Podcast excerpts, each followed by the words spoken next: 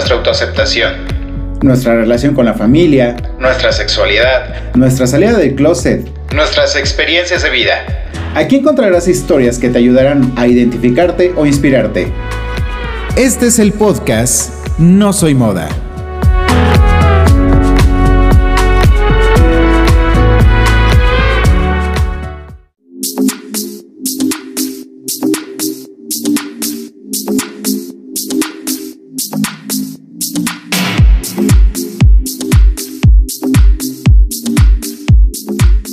Hola, ¿qué tal? ¿Cómo están? Gracias por escucharnos una semana más en No Soy Moda. Mi nombre es Israel González. Y de verdad, muchísimas gracias por escuchar los capítulos anteriores. El capítulo anterior de verdad estuvo muy, muy bueno. Em, si no lo has escuchado, por favor, nada más te, te doy un pequeño previo. Es una chica trans, es una chica afro y es una chica trans y afro que ha logrado estudiar en la universidad y actualmente se encuentra cursando una maestría. Y esto no tendría que ser novedad si no es porque eh, la parte de la comunidad trans en México, por lo menos de donde estamos nosotros, y yo creo que también en Latinoamérica, es un proceso muy, muy difícil y difícilmente pueden llegar a estudiar, vamos, el, propio bachillerato, ¿no? Entonces, eh, el hecho de que esta chica nos cuente esta parte de su historia, cómo le hizo y cómo sigue avanzando, bueno, pues es algo que buscamos para precisamente inspirarnos y de cierta forma también romper esas barreras que existen respecto a que si se puede o no se puede. Si se puede, en el caso de chicas trans, todavía es muy difícil, pero bueno, eh, esta chica se armó de huevos y pudo con ello. Entonces, si ella puede, evidentemente también vas a poder. Y hablando de inspiración, y siguiendo con la búsqueda de inspiración, hoy tenemos eh, con nosotros a un chico que, mira, te voy a decir algo. Es un chico guapísimo, es un chico inspirador completamente. Y este, y ya más al rato nos va a proporcionar sus redes sociales para que lo vayas y, lo veas, veas lo que está haciendo. Y aparte, pues también veas, veas al, al chico guapo del que te hablo. Él es Jesús Manuel PG, él es de profesión enfermero. Sin embargo, se dedica al network marketing, que en un momento más nos platicará de ello. Tiene 23 años y el día de hoy, después de perseguirlo tanto tiempo, está en este podcast. Jesús Manuel, bienvenido a No Soy Moda, ¿cómo estás? ¿Qué tal? ¿Qué tal Israel? Pues muchas gracias por invitarme, estoy súper bien, la verdad es que me encuentro feliz y como te decía, algo nervioso por estar aquí. La verdad es que para mí es un placer y más como me presentaste. muchas, gracias. Y pues nada, aquí listo para compartir y para pues para tratar de aportar algo para que alguien le pueda aportar, ¿no? Le pueda ayudar algo de lo que yo tenga para dar y pues que seguramente sí, que seguramente sí, ya por lo mucho o poco que conozco de tu historia a través de tus redes sociales, bueno, la verdad es que em, es una historia muy buena, es una historia muy interesante, pero sobre todo es una historia que vuelvo y repito, inspira, neta, en serio. Y para iniciar estas, esta ronda de preguntas, la primera, básica, ¿cómo defines tú a Jesús Manuel? Wow. la pregunta más fácil, ¿no? Para mí la más difícil, pues. La verdad es que yo soy una persona que suelo ser muy, muy empática. Yo me defino como una persona muy empática, una persona muy emocional y una persona que cuando habla acerca de, de su familia, las personas que lo apoyan, pues la verdad es que doy todo por ello, ¿no? Yo creo que parte de mi historia, si no es que toda, se tiene un centro muy fuerte que es el amor hacia mi madre y creo que soy una persona muy emocional y muy amorosa. Wow. Oye, ¿cuál es tu identidad sexual? Soy gay. Ok. Em, Jesús Manuel, ¿nació o se hizo gay? No, definitivamente nací gay. ¿Verdad que sí? Sí, o sea, es como que yo en algún momento tuve una experiencia con alguien y dije, me voy a hacer gay. No, eso no es Como que aquí me gustó. Ajá, no. Oye, platícame algo. Eh, ¿Cómo es tu, núcleo familiar? ¿Por quiénes está conformado? Pues mira, eh, en un inicio fue por mamá, papá hermana y hermano. Actualmente solamente se podría decir que es mamá y yo. y pero pues los otros miembros aún están, algunos ya no en, en físico y otros no en, en, emocional, no en psicológico, no en apoyo familiar, pero pues somos mamá, papá, hermana y hermano. Aparte de mí, claro. Claro, por supuesto. Eh, ¿Estás fuera o dentro del closet? Yo soy fuera del closet. ¿A qué edad saliste del closet? Salí más o menos como a los... Mm, como a los 20 años. Ok, ya, ya estabas crecidito, mayor de edad, ya sabías lo que hacías, pero ¿qué tan difícil fue para ti, uno, el autoaceptarte y una vez que te autoaceptaras, el hacerlo público? Fíjate que sí fue bastante complejo porque nací en un círculo social que a pesar de ya no ser tan a la antigua, era un círculo social bastante religioso. Entonces yo te puedo decir que aproximadamente, no sé, un 90% de las personas con las que me relacionaba tenían este mismo tipo de pensamiento religioso y se volvió muy complicado. De hecho, yo ni siquiera salí del closet, o sea, me sacaron a patadas, me sacaron a la fuerza y, y sí fue bastante complejo el aceptarme en primer lugar y salir, pues como ya te lo dije, yo ni siquiera tomé la decisión de salir, no estaba preparado para hacerlo, pero por algo pasan las cosas y las agradezco, entonces en ese momento me sacaron del closet y pues bueno, es toda una historia. Oye, pero a ver, este proceso de autoaceptación fue a causa, eh, más bien, este proceso difícil de autoaceptación, ¿fue a causa de una religión católica o cristiana? Cristiana, fue una religión cristiana.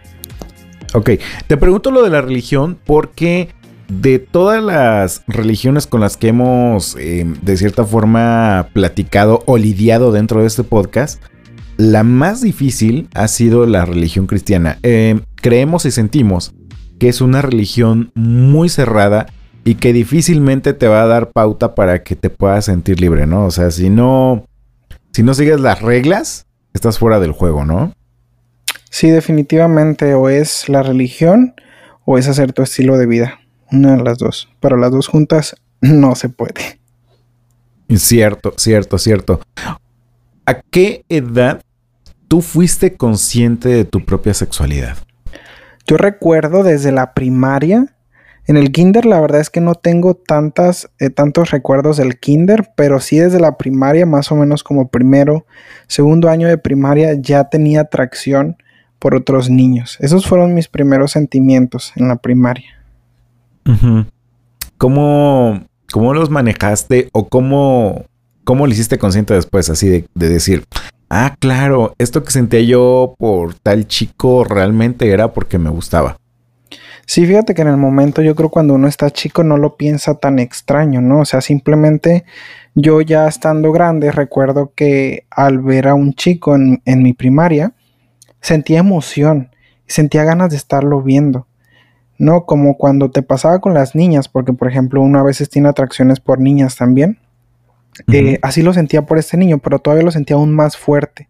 Y en ese momento no lo identificaba como tal, pero ya de grande dices, no, es que tengo ciertas memorias desde la primaria, secundaria, preparatoria, en la que ya sentía atracción por hombres, pero tan chiquito yo no identificaba que era eso.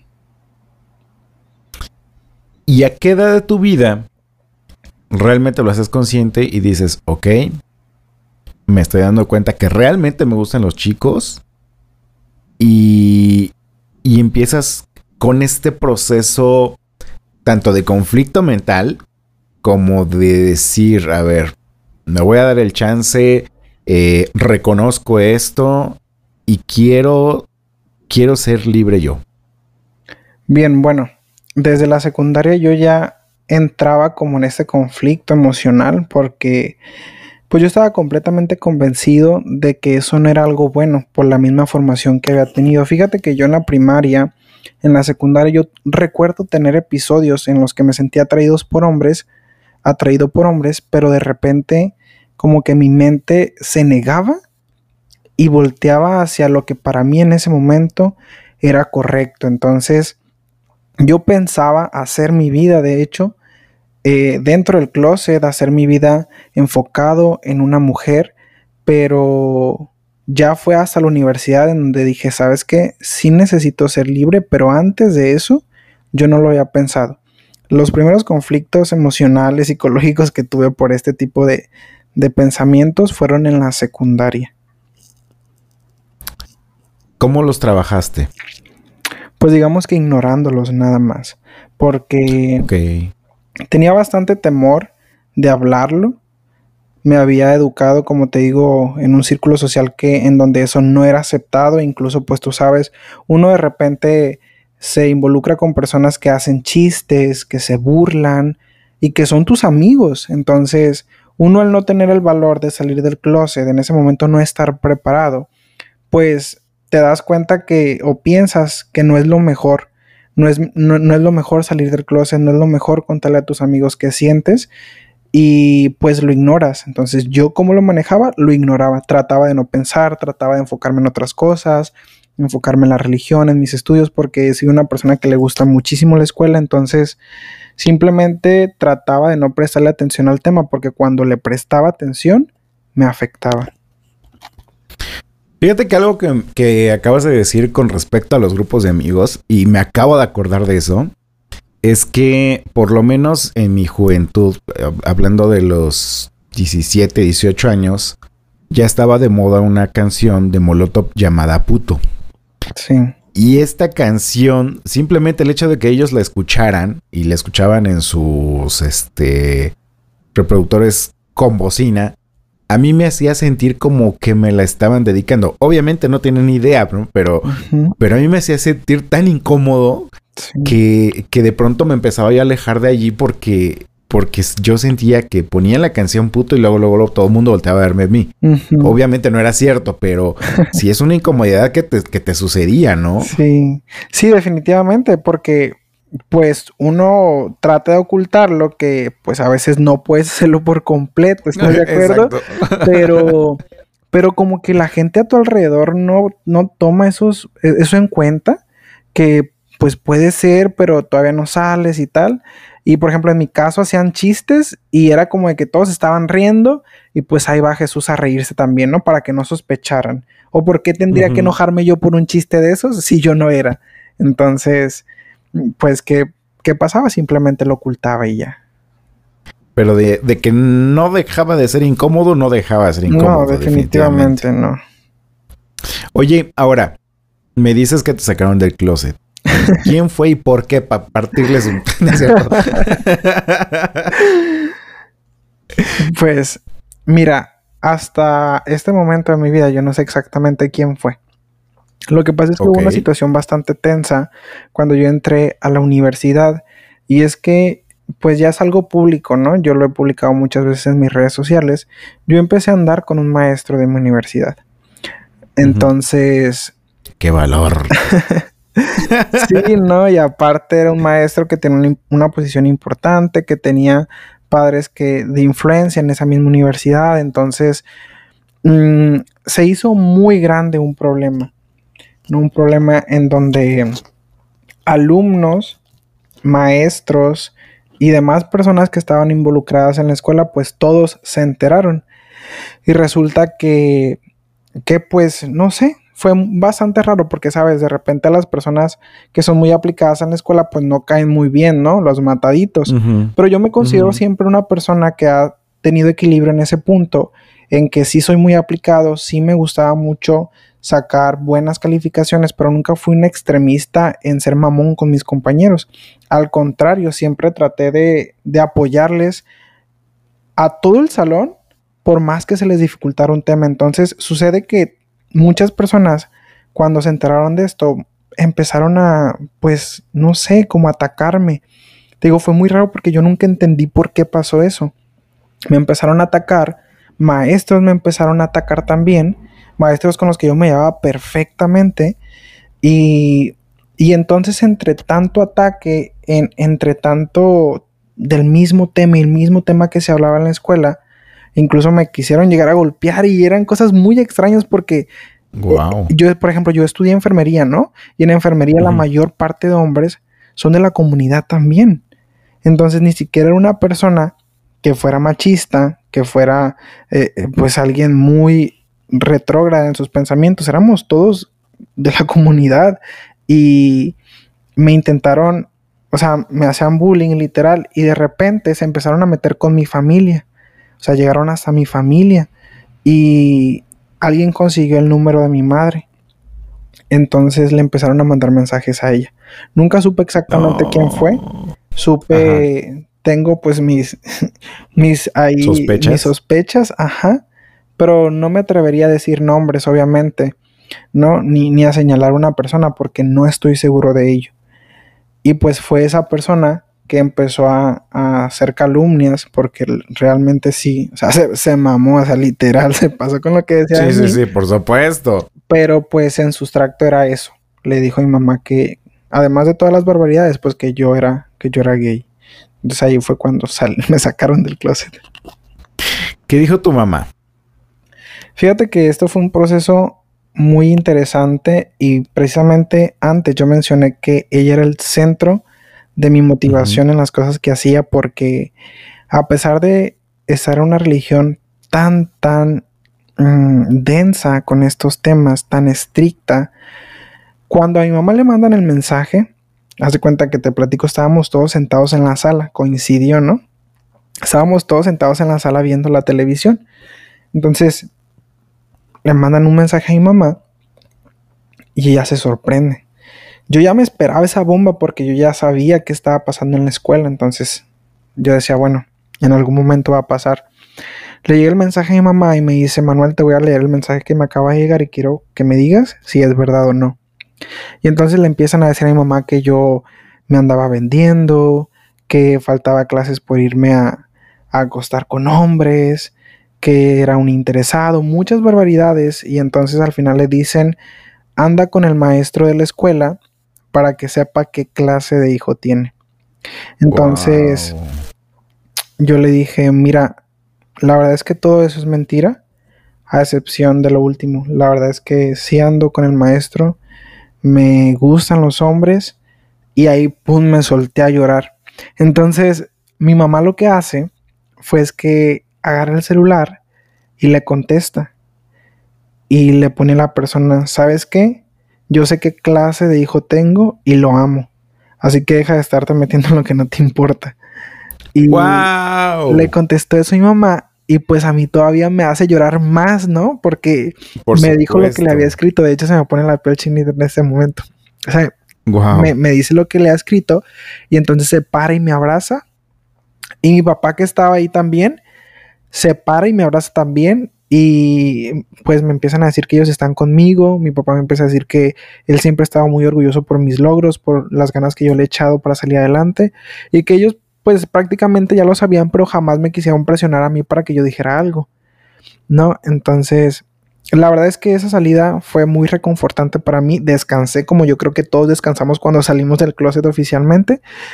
Ujú. Mm, pero después pues vienen cosas más difíciles, que es cuando ya tengo que enfrentarme con la religión y decidir si me voy a quedar con la religión y con mi círculo y con la aprobación, pues en un aspecto de mis padres o nada de eso y mi vida. pero la verdad es que sí, sí me ayudó muchísimo la reacción que tuvieron mis padres. Por supuesto. y es algo que yo creo que muchos hubiéramos querido. Eh, que muchos hubiéramos soñado que, nuestros padres re- reaccionaran de esa forma. eh, pero aún así, yo creo que el miedo previo siempre existió, ¿no? Es, es como. Como chin, ¿qué pasará? Este. Y si. Y si me corren de la casa. em, y si. Y si no lo aceptan. E incluso te puedo decir, yo conocí a un chico que cuando yo tenía 18 años, este chico también tenía 18 años y se atrevió a salir del closet con sus padres y no le fue nada bien. Su papá literal le partió el bate en la espalda, un, bate de béisbol en la espalda. Eh, le tuve que dar alojamiento yo creo que fueron dos noches en lo que se recuperaba de los golpes. golpes físicos y un poco los golpes emocionales, que yo creo que los emocionales difícilmente te puedes curar. Eh, y, digo, pues fue parte de un proceso que no, no ha sido nada fácil. Entonces, el, el tener una reacción como la de tu mamá, señora, mis respetos y me pongo de pie ante usted. Y este, y bueno, contagiar a tu papá con esa, con esa misma reacción, bueno, pues creo que ha sido eh, lo mejor que te ha sucedido hasta ahorita, ¿no? Sí, definitivamente. La verdad es que yo no tengo persona más valiosa en la vida que ella. Y pues puedo incluir a mi padre, ¿sabes? Lo que sucede después de esto es que yo creo que en ese momento también lo que ellos primero pensaron fue en apoyarme, ¿no? Obviamente, apoyarlo, apoyarlo, apoyarlo, pero ya después suceden situaciones más complejas, al menos en mi caso. Pero bueno, lejos de eso, la verdad es que su reacción, soy una persona que si, ni siquiera me gusta decirlo, ¿sabes, Israel? Porque, o sea, si yo digo soy una persona afortunada, sí lo soy, porque a muchas personas no les sucede, pero también está ese tema de, pero debería ser así, o sea, así debería ser todo el tiempo, ¿no? Pero sí, yo agradezco mucho, muchísimo cómo mis padres han llevado el tema, lo han aceptado porque sé que ha sido bastante difícil para ellos. Una última pregunta antes de irnos al corte. ¿Estabas preparado para salir del closet? pues yo agradezco mucho Israel que haya sucedido eso. Porque yo no sé si eso no hubiera sucedido, si yo estaría en este podcast por empezar, ¿no? no sé si no sé si yo hubiera salido a esta edad del closet todavía. No sé cómo sería mi vida. Porque yo no sentía el valor para hacerlo pero tal vez de alguna manera ya estaba preparado y por eso me empujaron. ok, eso es muy cierto. Vamos a un corte y ahorita que regresemos seguimos platicando de ti, de tu vida, de lo que estás haciendo. Este, y sobre todo creo que uno de los consejos más valiosos que nos puedes dar, que si no es em, la solución a nuestros problemas, sobre todo cuando estás por salir del closet, pero sí como ayuda. Entonces, este, vamos a un corte y ahorita platicamos de ello, ¿ah? Va. Recuerda que estás en No Soy Moda, en un momento regresamos. No te desconectes, enseguida volvemos con No Soy Moda.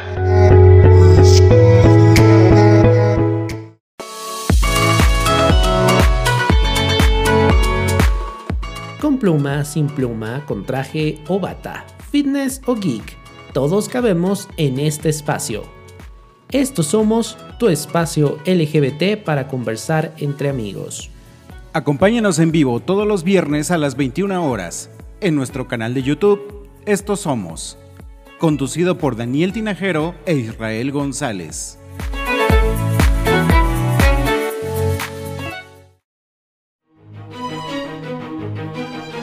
Siempre tuve una historia en mi cabeza llena de magia, seres oscuros y villanos. El tiempo, mi salida del closet, la discriminación y la vida fueron llenando esa historia de personajes y trasfondos. Busca Raíces Sombrías de Fabián Ramos en Amazon, tanto en formato físico como libro electrónico, y sé parte de esta aventura.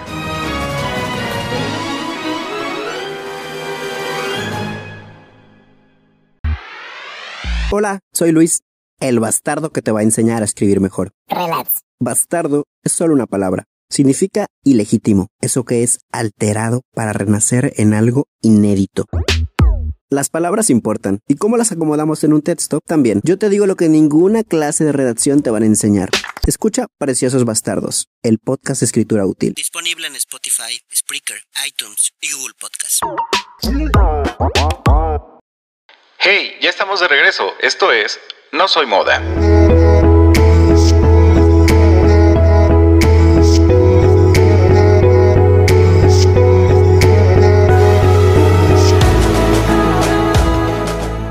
Y ya estamos de regreso aquí en No Soy Moda. Te recuerdo que estamos platicando con nuestro amigo Jesús Manuel PG. Así lo vas a encontrar en sus redes sociales.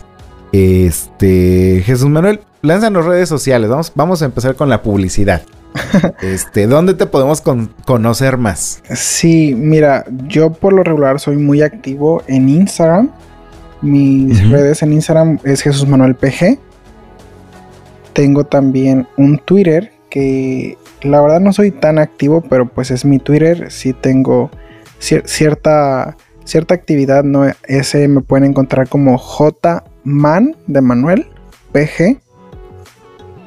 Y en TikTok me pueden encontrar como Jesus con Y, Jesus Money con doble Y al final.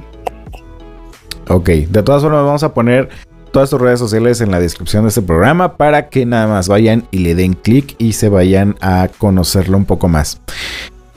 Siguiendo con lo que traíamos platicando, eh,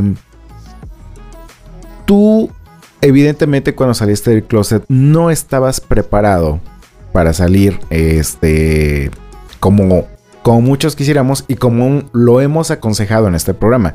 Y en este programa hemos aconsejado que si económicamente dependes de tus padres y quieres salir del closet, mejor aguántate tantito y construye algo firme para ti para que en caso de que no te acepten, eh, tengas a dónde irte, tengas cómo irte y tengas con qué irte. Y, algo por lo cual yo te invité, este, Jesús, aparte de tu historia que me interesaba conocer, era por porque estás haciendo algo y que últimamente he visto que lo estás enfocando mucho a la comunidad. Platícanos un poquito, ¿qué estás haciendo y por qué lo enfocas a la comunidad? Sí, fíjate que tengo dos años que encontré un método que me resultó bastante interesante para que cualquier persona se pueda independizar. De antemano, pues yo trabajaba en un hospital, en un hospital de enfermero y pues ya tenía una base. Sin embargo, por problemas en casa, realmente yo necesitaba más dinero. Digamos que yo hasta cierto punto ya era algo independiente para ese entonces. Y entonces encuentro un proyecto gracias a una amiga que sinceramente no hubiera tomado si no hubiera sido por esa amiga. Un proyecto en el que puedes trabajar desde casa. Y es bien interesante Israel porque así como la, la, la comunidad LGBT más ha estado estigmatizada al decir que son personas pues problemáticas, personas que son, bueno, muchos estigmas que hay, ¿no? De la comunidad y que se han ido eliminando. Así yo también empecé en un proyecto que es bastante estigmatizado por el mal manejo que se ha realizado anteriormente. Entonces, ¿yo qué hago? Hago network marketing, que básicamente es distribuir un producto o un servicio en una comunidad de personas. Y entonces lo empiezo a realizar y veo que es de fácil capitalización.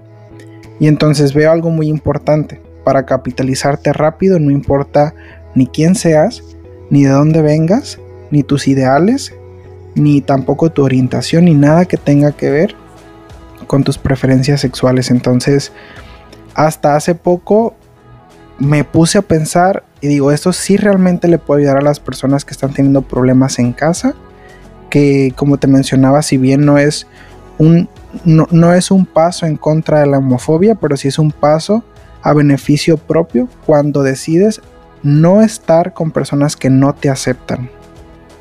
Claro. Em, en enero de este año has tenido, creo que ha sido tu número más alto de afiliaciones o ya tienes más, más anteriores? Pues siempre he tenido, o sea, siempre, siempre se ha tenido, pero este año, sí, como dices, en, en este mes he llevado un récord. Ahorita llevamos 118 personas nuevas en mi equipo de trabajo y pues impactado la verdad por la respuesta que ha tenido las personas al proyecto. Ok, ahorita nos invitas al proyecto, pero ¿cómo te ha cambiado la vida el haber iniciado en este proyecto y em, estar logrando cosas interesantes para ti? ¿En, ¿En qué aspectos ha cambiado? Pues mira, mi vida realmente, así como cuando salí del closet, ha dado otro giro más de 180 grados. Porque, y se liga mucho con mi vida antes de salir del closet. Yo cuando pues tuve mi desarrollo, infancia, adolescencia, siempre tenía en mente que el dinero era algo que pues hacía mal a la gente, ¿no? Que la gente se volvía diferente con el dinero.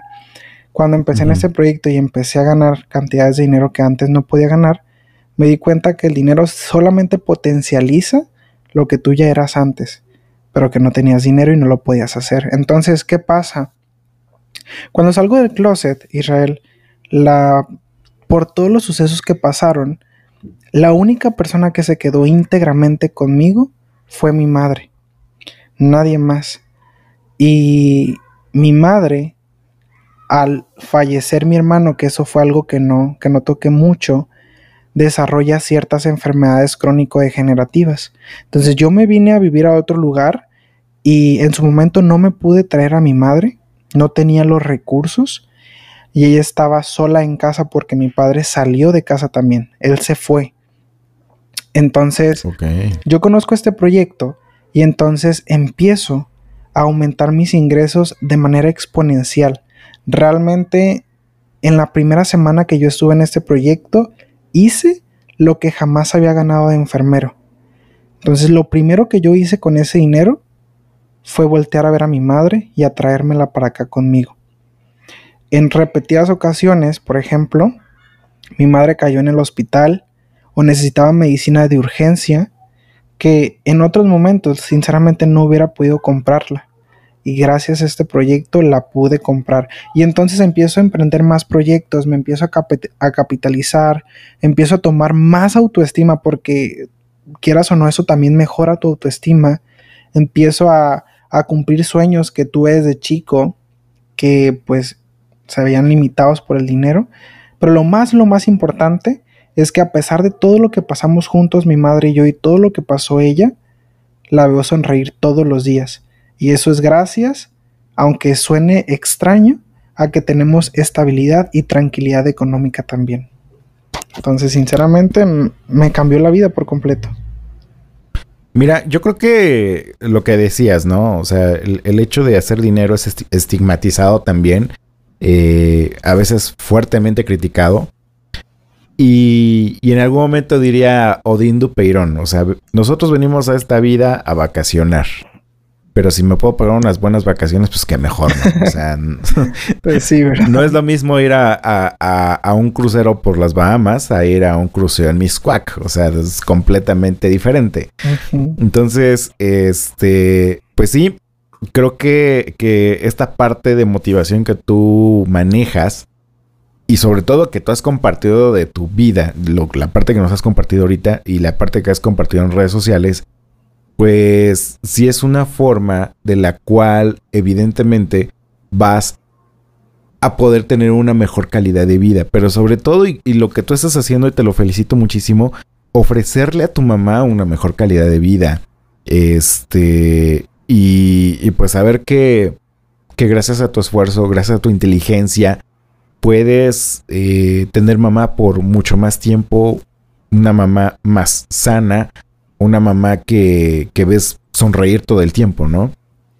Sí, sinceramente, retomando lo primero que dijiste, el dinero está muy estigmatizado. O sea, la gente cree que es una falta de respeto preguntarle a alguien más cuánto gana, ¿no? O sea, de repente es como que, pero ¿por qué preguntas eso? Eso se escucha feo. No, pero al final de cuentas, ¿qué es el dinero? Es un medio. Y es un medio para que puedas cumplir sueños, puedas ayudar a personas. Y que es bien importante, aunque no lo queramos creer, ¿no? A veces preferimos decir, ¿sabes qué? Es que poquito, pero honrado, ¿no? Porque tenemos una mala idea de lo que es ganar mucho dinero. Y entonces, cuando ya te sabes este método, cuando ya descubriste una clave, en mi caso que nunca tuve eh, facilidades económicas de chico ni de adolescente, es cuando yo digo, hey, o sea, a ver, conózcanlo, ¿sabes? Conózcanlo porque yo estuve estigmatizando esta manera de ganar dinero mucho tiempo y si yo hubiera iniciado antes, probablemente mi vida pudiese haber cambiado desde antes. Pero entonces aquí es cuando llega la solución para las personas que somos parte de la comunidad LGBT, cuando necesitas independizarte o lo que quieras hacer realmente, ser una persona libre en cualquier sentido, porque el dinero también te da libertad y ahí es cuando entiendes la importancia del dinero, no como dinero, sino como el medio para realizar lo que quieres hacer. Exactamente. Hablemos de educación financiera. Eh, ¿Para ti qué representa precisamente esa frase, educación financiera? Bien, yo lo entiendo como tener las herramientas como persona para saber distribuir tus ingresos y egresos, saber cómo manejar tu dinero de manera inteligente para que no caigas en errores como normalmente la gente suele caer. Dinero para aparentar, gastos innecesarios. Tener educación financiera yo creo que te da mucha estabilidad en tus otros ámbitos. Entonces yo creo que es la habilidad para, para reconocer en qué puedes gastar, en qué no puedes gastar, cómo puedes obtener dinero, qué cosas hay que hacer, qué no hay que hacer.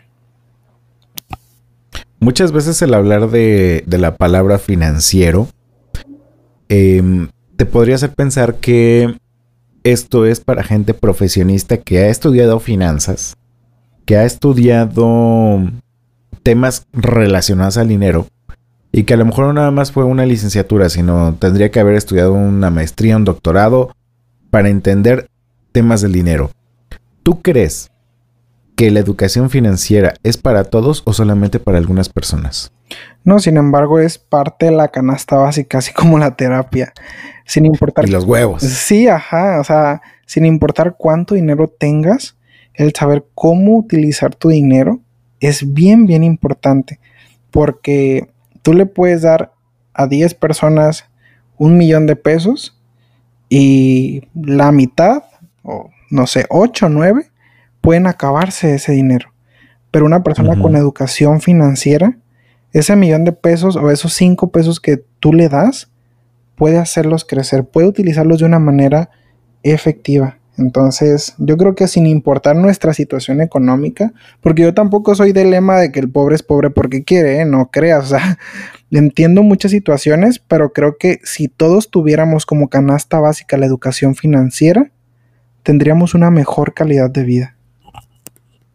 Completamente de acuerdo, yo tampoco estoy con, con, con la frase de que el pobre es pobre porque quiere hay muchas situaciones y hay muchas situaciones muy complicadas, pero si no te reeducas en el tema de tus finanzas personales, si no em, pones tus gastos en una libreta, si no estudias una forma de poder obtener más dinero, entonces sí es porque no quieres, más no es porque porque sea una regla, sino porque de plano tú no quieres ponerle un cambio a tu vida es difícil aceptar que tenemos problemas con el dinero y muchas veces creo que en México y Latinoamérica somos muy de, presumir algo que no somos, o por lo menos así lo percibo yo.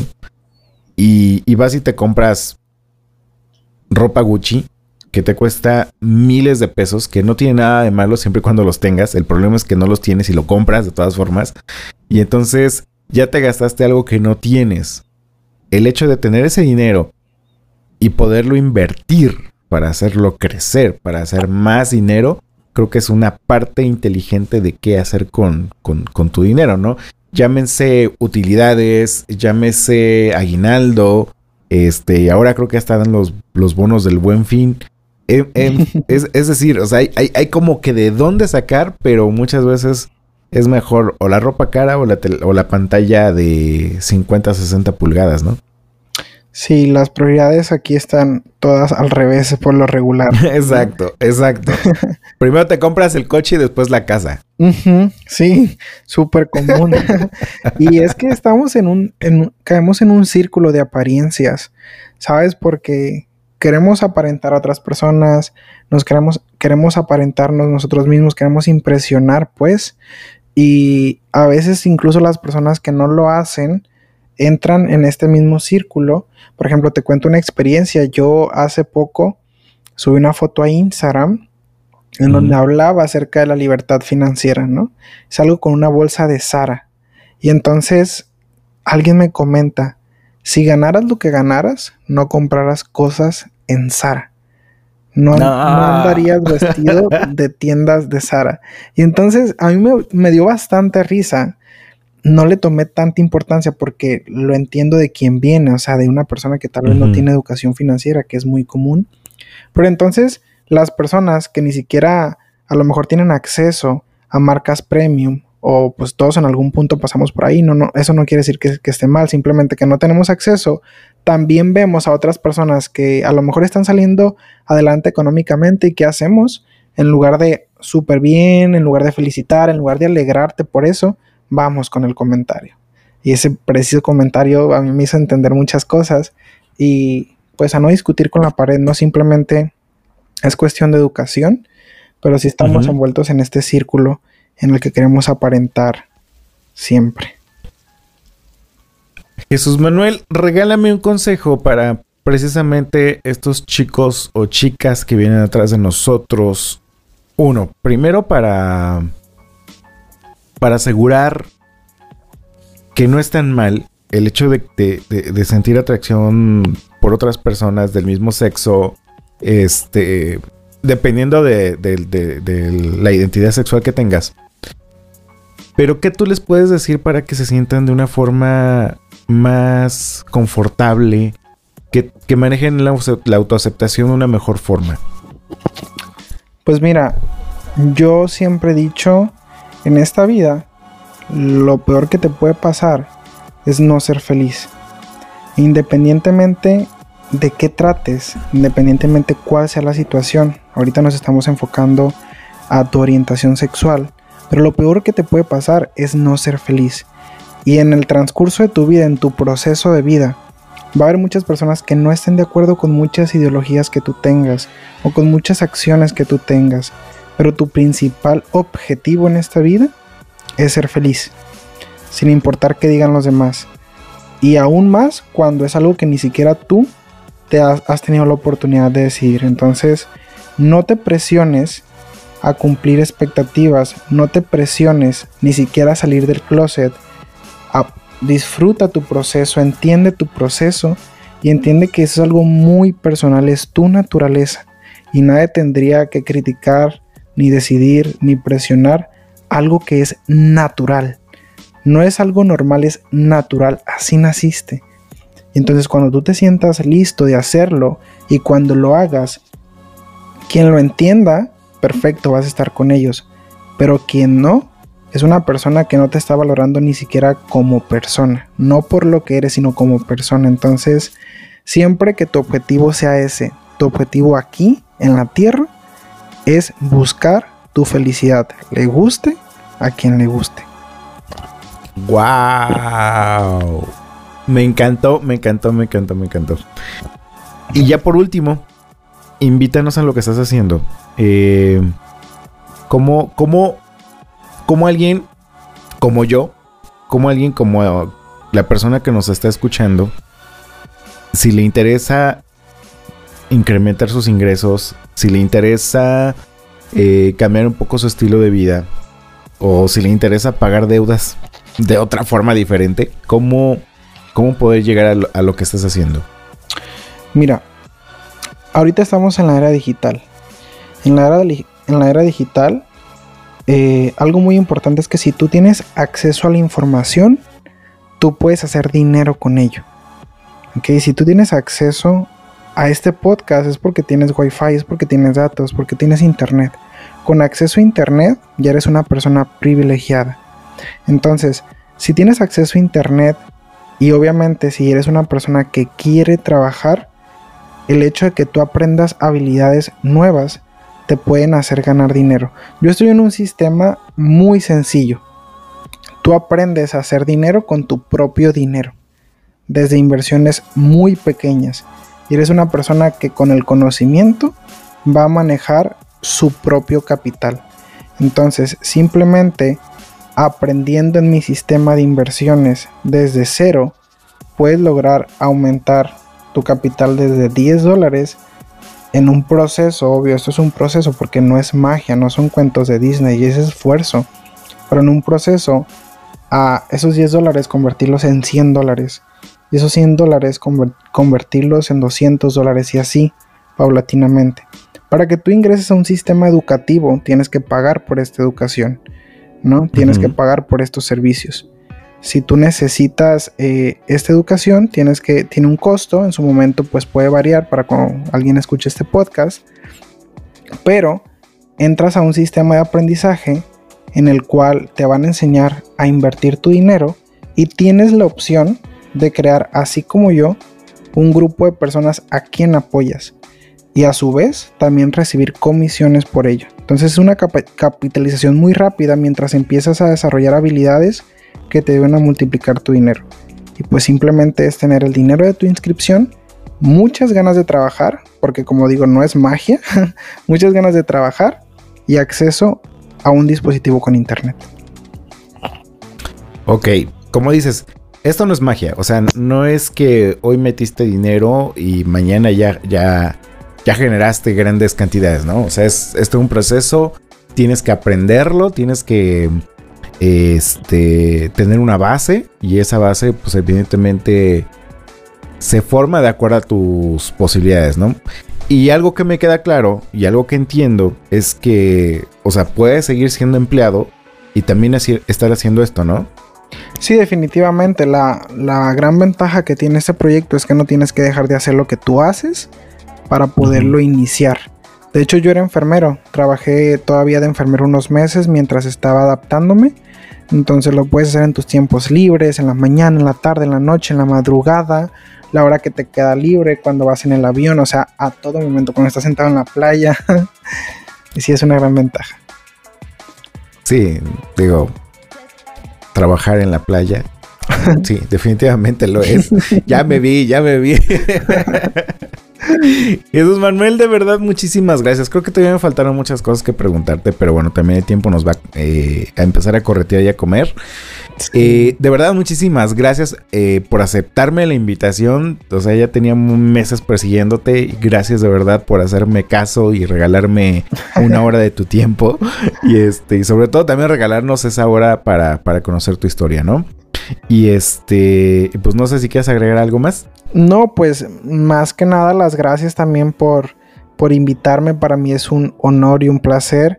Evidentemente, pues una vida no se puede, no se puede platicar, ¿verdad? En un post, en un podcast.